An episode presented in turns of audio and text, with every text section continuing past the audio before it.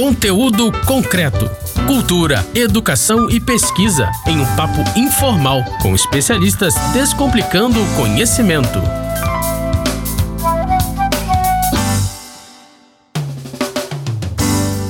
Olá, você que está aí pelas rampas da UERJ Mediações. Meu nome é Kleber Pereira e nós estamos aqui em mais um conteúdo concreto. Esse programa que é feito numa parceria do site saladacult.com.br e a nossa Rádio UERJ, a nossa querida Rádio UERJ.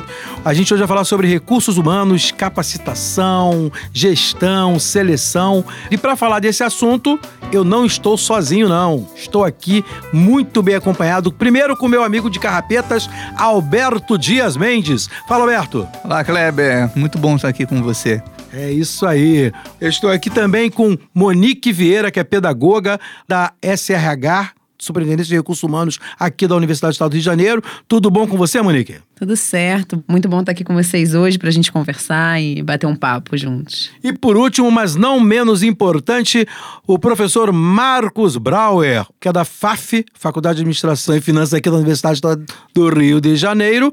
Fala, Marcos. Olá, Kleber. Obrigado pelo convite e é um prazer estar aqui. Abraço a todos os ouvintes.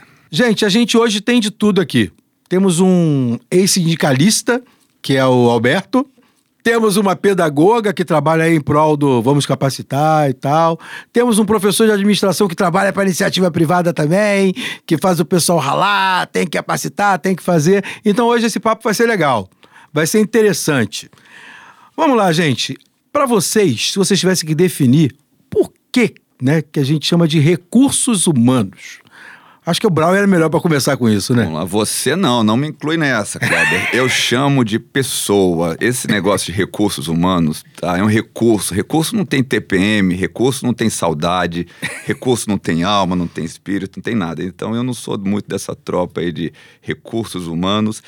O que eu acho que cada vez está crescendo mais aqui no Brasil é tentar ver a pessoa, tá? Não um empregado, explorar um empregado, um recurso, recurso financeiro, um recurso material, mas a pessoa tem alma, tem saúde, tem espírito. Eu sou uma pessoa, eu tenho três filhos, eu tenho saudade, eu torço para um time de futebol. É muito mais complexo gerenciar pessoas, mas se você foca em pessoas, se você leva em conta as emoções, a saudade, a espiritualidade, a motivação real da pessoa, o resultado é muito melhor. Gerenciar recursos humanos é fácil, tá? É meta, recompensa, punição é fácil, mas gerenciar pessoas valorizando a ética, o caráter, quem realmente ela é, é mais complicado mas pode conferir, tem muita pesquisa que mostra que são os melhores resultados. É, e Boa. isso, será que é dessa onda que veio essa coisa de colaborador, né? Quando a gente pensa aqui na Superintendência de Recursos Humanos da UERJ, o que que raios é uma superintendência de recursos humanos? Como é que trabalha isso na universidade pública? Como é que trabalha isso no, no eixo público? É, a gente vem debatendo muito sobre isso dentro da, da superintendência, porque a gente entende e faz é, das nossas práticas de uma forma de gerenciar pessoas e resgatar o caráter humano envolvido. Como o, o Brauer falou, gerenciar recursos é muito fácil. Quando a gente está falando de vida, de gente, de pessoas que sentem, que sofrem, que o campo do trabalho é um campo também de sofrimento e também de alegria, de utilidade, de é, fazer social, de gerar, é, é uma outra coisa. E dentro da, da SRH, a gente fala sobre isso e repensa se a gente tá. Como é que a gente constrói uma outra forma de usar essa nomenclatura, né? Porque apesar de ser SRH de forma institucional, as práticas não são nesse sentido. É, ainda tem isso pensado, isso normatizado, mas as práticas não são nesse sentido.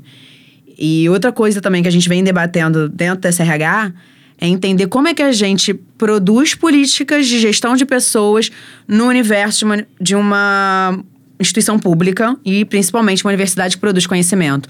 A gente ainda tem políticas que são que a gente traz da iniciativa privada, mas que precisam ser repensadas para a universidade pública.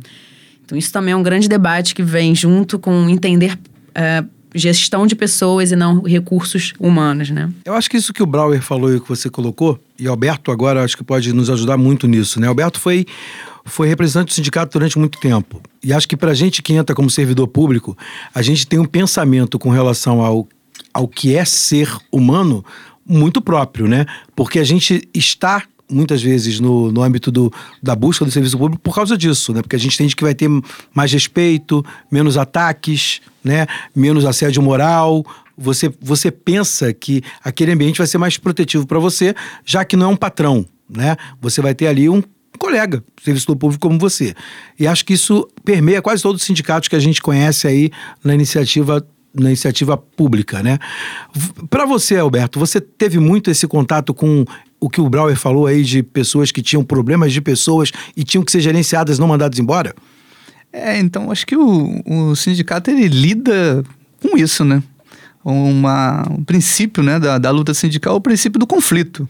O sindicato ele lida a todo momento com uma que é a história né, que a gente já conhece de muito tempo da relação capital-trabalho certo? Então, as trabalhadoras e os trabalhadores são pessoas e cada pessoa é uma unidade né, que se movimenta, que se mobiliza e que tem diversas formas de agir e pensar.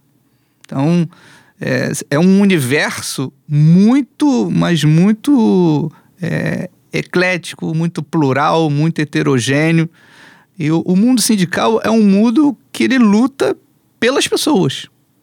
Então, nós, na, na, na, nossa luta sindical, durante muito tempo, o que mais a gente buscou foi fazer com que as pessoas pudessem ser ouvidas, pudessem ser valorizadas, pudessem ser reconhecidas na sua especificidade, que é o que ela faz no seu local de trabalho e como ela faz as coisas no seu local de trabalho.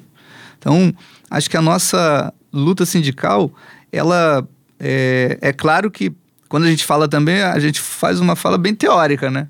O mundo prático é um mundo completamente diferente.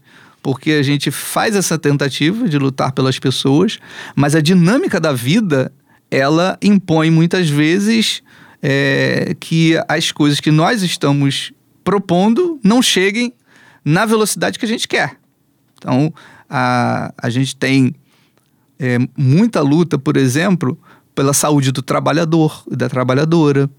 A gente tem lutas para que haja esta capacitação da qual é, se está falando, que eu achei né, que a Monique e o Brau foram em pontos-chave né, do significado da pessoa para as instituições, principalmente no, no nosso caso da UERJ, para a instituição pública, e o sindicato, nesses anos todos que nós estivemos, inclusive, uma das coisas mais interessantes que nós discutimos foi como que a gente avança nessa questão da relação capital-trabalho, especificamente no que a gente fala de conflito. Porque não necessariamente um sindicato tem que conflitar com a esfera administrativa. Se em determinados momentos essa esfera administrativa, por exemplo, apontar caminhos que sejam caminhos de avanço. Então, mas de, avanço, de avanço justamente porque o, o trabalhador precisa também. Precisa, Para fazer parte daquele conjunto. Né? Exatamente, do seu reconhecimento da sua valorização. Então, em determinados momentos, aí é que, que é o interessante, né? Do conjunto do, do trabalhador e da administração. Qual é o ponto exatamente de encontro, de interseção dos interesses? Né? E nesse ponto de interseção dos interesses é que eu acho que é, precisa investir bastante para que haja é, essa comunhão né, de, de valores e de questões que são necessárias para que avance os dois, para que avance o trabalhador, a trabalhadora e avance a instituição. Eu acho que nessa, nessa, nisso que você colocou, a gente entra bem no que eu acho que é o, o norte para nós aqui nesse papo. Avancem os dois ou sejam mais capazes, né? Vamos pensar assim. Exato. E se eles têm que ser mais capazes, têm que ser capacitados, a gente pode dizer que algumas empresas são incapazes também no nível de como lidar com isso, né, Brauer? Isso. E, e aí querem capacitar funcionários, querem, quer, é um CNPJ que quer capacitar aquela aquela, CPF. Aquela, é, que isso, aquele CPF, mas quer capacitar para fazer dele um utilitário, um recurso. E como é que é esse negócio de capacitação? Boa pergunta, Kleber. Capacitação, tá? Deixar a pessoa capaz. Tudo vai começar no processo seletivo, tá? Esse processo seletivo, você tem que saber para que que você quer. Você tem que fazer uma análise do trabalho, para que que eu vou precisar dessa pessoa, tá? Eu tenho que analisar as estratégias da empresa. Eu quero internacionalização, poxa, então eu vou pegar uma pessoa que tem um conhecimento mais da diversidade, de idiomas. Processo seletivo feito, você já sabe a estratégia, onde vai trabalhar, já tem a pessoa, não é colocar ele para trabalhar, tem que fazer a socialização, socialização à cultura da empresa. Você tem seus valores, Kleber, a empresa tem outra. Então é um período de você vai conhecendo o clima, vai fazendo network, melhor ainda quando tem o job rotation, que é o seguinte: você passou para cá, passa um tempo no financeiro, passa um tempo no RH. Primeiro que você vai conhecer todos os processos, você vai ver que todo mundo é importante. Você vai fazer uma rede de contatos boa e depois você vai ser alocado. Só que dificilmente a gente consegue é, buscar no mercado uma pessoa que está completamente capaz, apta, 100% das atividades. E aí entra a capacitação. A capacitação é irmã gêmea da avaliação de desempenho. As duas têm que andar juntas. Porque fez o processo seletivo. Vamos botar, o Alberto foi o primeiro lugar do processo seletivo. Na avaliação de desempenho, ele foi o último. Tem alguma coisa errada com esse processo seletivo. Quando a gente pensa em avaliação, Exato. ah, vou treinar, o que, que você gosta? Não, você tem que, primeiramente, pensar na avaliação de desempenho. Olha, avaliação de desempenho do cliente. O cliente acha que o serviço bom é isso, isso e assado. De trás para frente, você vai desenhando, poxa, o serviço ou o produto tem que ser esse, tá? Então, eu vou desenhar a avaliação de desempenho. E aí, quando você faz a matriz de competências da pessoa, ou radar de competência, vai ver, olha, o inglês que a Monique precisa é nível 3 e o nível dela está 2. Então tem um gap de competência. Dá para suprir esse gap? Dependendo, a gente vê o custo-benefício. É melhor pegar alguém do mercado? É melhor pegar uma consultoria? Não. Neste nosso caso, é melhor capacitar quem? A Monique. E aí tem uma norma chamada ISO 10015, uma norma internacional de treinamento, que fala: antes de treinar, você tem que pensar. Isso é estratégico para a empresa, já temos no mercado isso. É melhor contratar, por exemplo, vamos supor que a gente precisa mandarim fluente. Ah, vou capacitar o Alberto no mandarim, que ele é nível 1. Para ele ficar fluente vai demorar 10 anos, até aí eu já perdi os negócios. Então é melhor, às vezes, contratar uma pessoa fluente no mandarim do que treinar 10 anos uma pessoa. Então, essa norma ISO 10015 é uma norma que lida justamente com esse tópico de capacitação. Capacitação, única, e aí? É, pegando o gancho também do Brau e dando um pouco de continuidade a isso, é, a capacitação ela vai além, na minha perspectiva, né, do que a gente vem discutindo nesse RH, além do que a gente faz com esse gap de competência, mas Vamos dizer, eu ofereci para Monique um curso para ela se desenvolver, mas não ofereci para outra pessoa. E isso tem uma questão aí de gestão de pessoas envolvidas. O que, é que eu faço com essa outra pessoa? Como é que eu deixei claro o que eu tenho de desenvolvimento institucional, de capacitação institucional? A gente vem estudando sobre isso e eu comecei a tratar junto com a, com a nossa equipe em chamar educação no campo do trabalho que vai além de um tornar capaz, é repensar a sua prática de trabalho, entender como é que a gente tem que contribuir, tem a contribuir com esse universo onde a gente trabalha.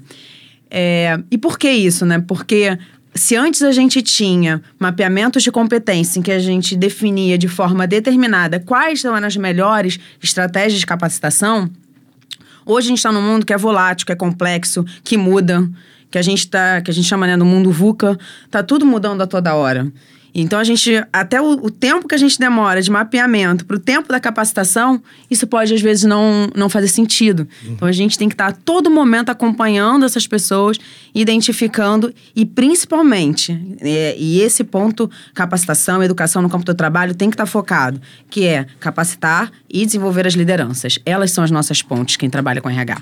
A gente precisa que as lideranças elas estejam é, preparadas para orientar a gente e orientar esses é, servidores, no nosso caso aqui da UERJ, ou os trabalhadores, no sentido do que eles precisam, do que, que eles podem fazer para se desenvolver, enfim.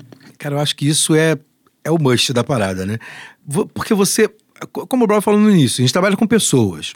E quando você está trabalhando com pessoas, você tem que contar com pessoas para gerenciar pessoas. Então, essas pessoas é que tem que ter a ideia do que tem que fazer, a lógica do que tem que ser colocado, o, o, o feeling para poder descobrir como eu faço para poder remontar aquilo naquela pessoa, ou tirar o melhor né, do que ela pode para aquele, pra aquele serviço, para aquele trabalho que, ela tá, que ele está fazendo, né? Porque pode ser que senão nunca alcance, né? Se você não tiver líderes, né? Ou, ou gestores aí que sejam capazes de fazer esse trabalho. E eu acho que o grande desafio é que a gestão é um lugar solitário. E é uma pessoa também que está ali. É verdade. Então, é, o nosso papel também, como pessoas que trabalham nessa área, é entender que até o líder, ele vai estar em alguns momentos sem saber o que fazer. E não tem problema se a gente entende que a liderança ela tem uma responsabilidade com a capacitação mas ela tem uma corresponsabilidade construída junto com a sua própria equipe. Se é uma liderança que conversa, que constrói, que abre para debate, ela não é ela sozinha que vai definir qual é o projeto de capacitação e desenvolvimento.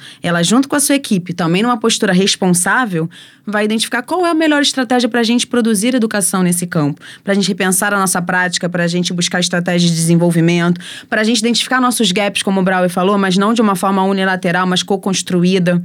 Né? Principalmente quando a gente está falando desse mundo que é complexo e muda toda hora e que as pessoas estão cada vez buscando mais informação e querem estar incluídas, né? Ninguém mais quer ficar excluído. Mesmo que eu não seja líder, eu quero participar, eu quero ter meu espaço ali garantido de construção, né? Enfim.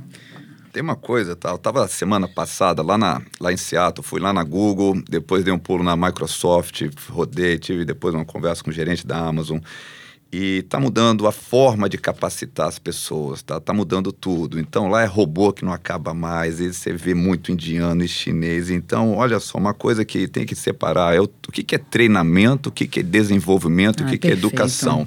Treinamento é curto prazo, está focado. Ó, oh, Kleber, você vai ter que é, fazer uma, uma apresentação daqui a dois meses. Então, Objetivo definido, curto prazo, isso é um treinamento, desenvolvimento. Olha, vou preparar a Monique para ser gestora.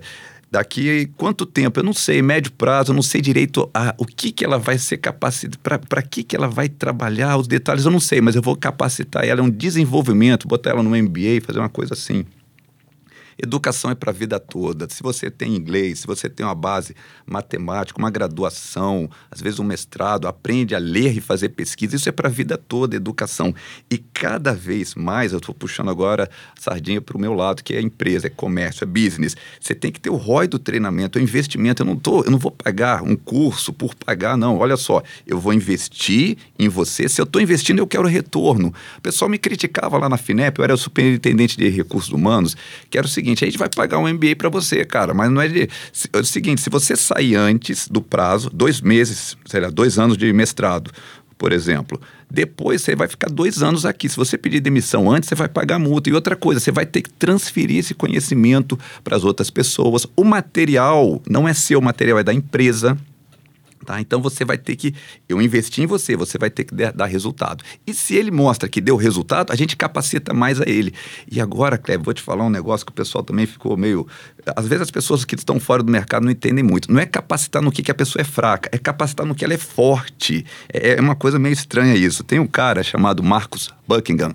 Então ele tem um livro, Gestão dos Pontos Fortes. Então você vai se capacitar no que você é bom, não é não no que você é ruim. Eu fui fazer isso na FINEP.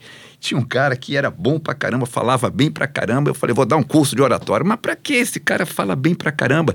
Contratamos o Sidney Rezende da Globo para fazer um curso de media training, foi um espetáculo. O pessoal achava que eu era maluco. Pô, o cara já é bom, fala bem público, mas aí que tá, ele fala bem, vai falar de forma excelente, vai ser o número um do Brasil. E aí ninguém consegue chegar perto dele. E aí você acaba tendo uma competência rara, difícil de imitar, uma coisa valiosa. Então, não é pegar o cara que é péssimo em matemática e vai treinar em matemática. Tá? Se o cara é péssimo em matemática, faz um network bom com os caras de informática, matemática, mas o que, que ele é bom nas artes, então capacita ele uhum. de melhor qualidade. Então, é uhum. se capacitar com qualidade no que você já é bom. A gente chama isso de gestão dos pontos fortes. Ainda é pouco, é pouco entendido isso, mas o pessoal está começando a entender aos poucos isso. Gente, gente, gente, infelizmente meu tempo não é enorme, meu tempo é reduzido. Foi ótimo o papo com vocês. Muito bom. Queria agradecer a presença de vocês aqui nessa Nós mesa com a gente. Obrigado. Queria que vocês também. Dá aí o microfone para vocês se despedirem da galera. Ah, obrigada por essa oportunidade de a gente trocar aqui juntos e também provocar reflexões uns nos outros, né? Porque eu saio daqui com novas reflexões, novas indagações. Então, muito obrigada. Obrigada a todos que escutaram a gente também, tiveram nesse papo bom aí conosco. Brauer. Meu site marcosbrauer.com. Tô aqui na UERJ, no oitavo andar, na Faculdade de Administração de Finanças, um dos melhores MBAs do Brasil. Um abraço, Kleber. É isso aí, é isso aí. Com Alberto. certeza. Uma das melhores mesmo. Muito obrigado aí, Kleber. Obrigado, Brau e Monique. Muito bom participar aqui desse nosso debate que tenho certeza deve ter ajudado muito e vai ajudar muito os nossos e as nossas queridos ouvintes. aí. E para você que ficou ouvindo a gente aí, ba- batendo esse papo junto conosco, fiquem com Deus e até a próxima. Conteúdo concreto. Apresentação: Kleber Pereira. Moderadores: Roberto Rodrigues e Max Gama. Equipe técnica: Daniel Barros, Gleidson Augustos e Eduardo Sobral. Locução: Vitor Quaresma. Produção: Rádio Erge e Salada Cult. Realização: Centro de Tecnologia Educacional CTE SR3.